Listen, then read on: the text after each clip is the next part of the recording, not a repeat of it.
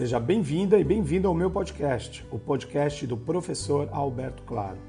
Ouça aqui e me siga nas redes sociais, me ache por lá, vamos conversar um pouquinho, vamos entender sobre o que é administração, comunicação e marketing, ou melhor, tudo isso junto.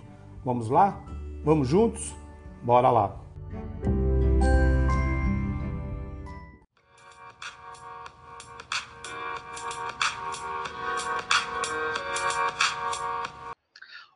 Você já deve ter ouvido falar de plataforma Lattes, ou currículo Lattes, ou currículo no CNPq, ou plataforma de currículos do CNPq.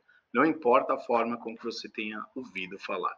O importante é você, se você é estudante, ou pesquisador, pesquisadora, ou um professor, uma professora, você precisa ter um currículo na plataforma Lattes. E eu vou passar aqui a te explicar um pouquinho o que, que se trata disso.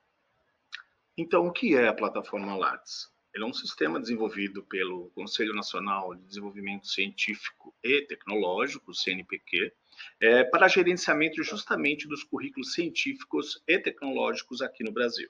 Ela é utilizada como uma ferramenta para divulgação e avaliação da produção científica brasileira. Tá? Ali, pesquisadores, estudantes eh, brasileiros ou não, brasileiras ou não, estrangeiros, como é o meu caso, por exemplo, podem colocar lá o seu currículo é, científico é, para ser disseminado na sociedade e na comunidade científica principalmente.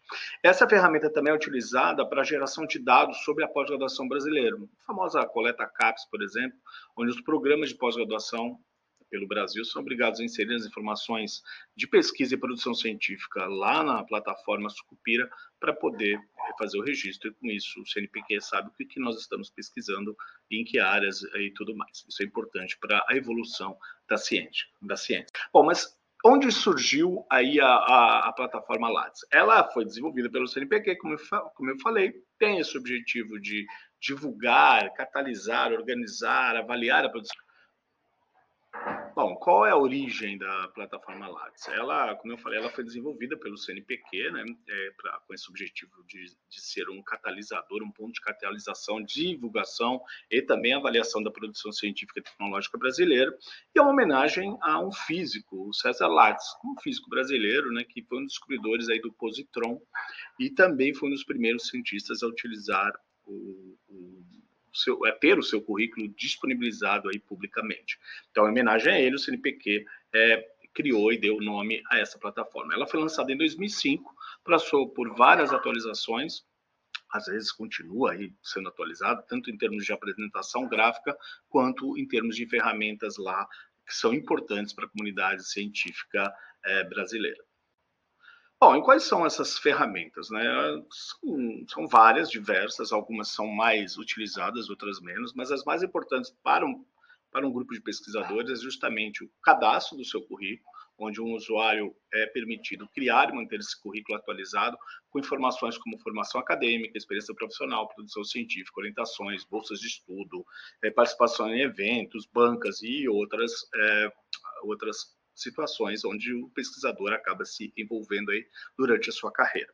Diferente de um, um currículo profissional ou empresarial, você deve colocar todas as informações lá. Não, não deixe nada de fora. A única dica que eu dou é que você precisa documentar isso com declarações, com certificados, diplomas, cartas convites, relatórios, o que for, mas que justifique é, comprove a participação sua naquele evento, tá ok?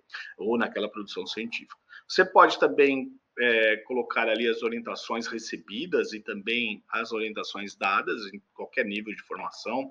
É, para a sociedade, uma das ferramentas mais utilizadas é a busca de currículos. Né?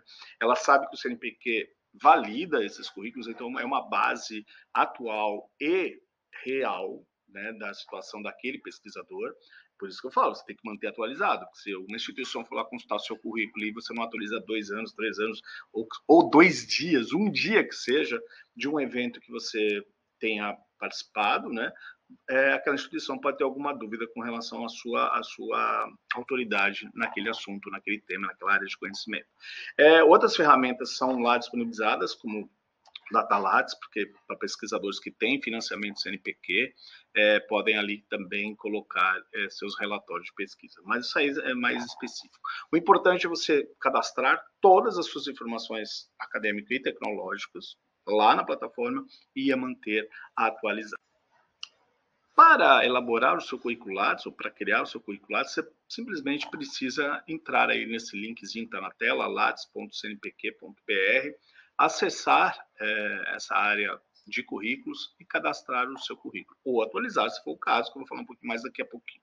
Mas ali você acessa, preenche todas as informações pertinentes que você percebe aqui, né? É, é, documentação básica, inclusive se o CPF é verificado junto à Receita Federal, então não adianta criar um CPF aí fictício, e inserir todas as informações pertinentes solicitadas pelo currículo. Como eu, como eu falei, nunca é demais. Lá é importante você ter toda a sua atualização. Então, adicione a formação, adicione a sua experiência, sua produção científica, produção eventos, deixe ele bem atualizadinho. Só não esqueça, ao final, né, de o validar junto ao CNPq. Isso serve tanto para quem está é, cadastrando o currículo pela primeira vez, como quem o está atualizando. E outra coisa, de que eu dou é participar de um eventinho, um webinar aí na internet, tem o comprovante de participação, já entra no, no, no Lattes, atualiza, insere e já envia para o CNPq. Para enviar para o CNPq é só clicar nesse botãozinho. Não esqueça disso, senão ele fica salvo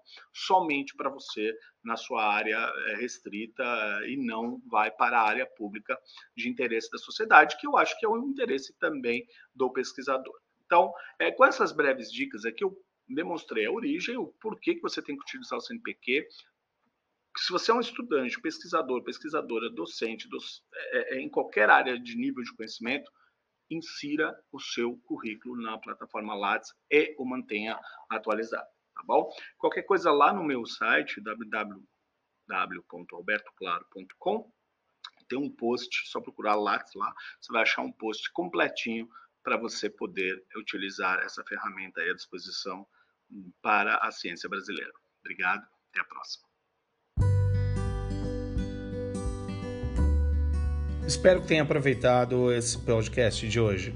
Siga por aqui, continue. Em breve eu mando mais um episódio para você. Compartilhe, comente e mande suas sugestões. Até a próxima!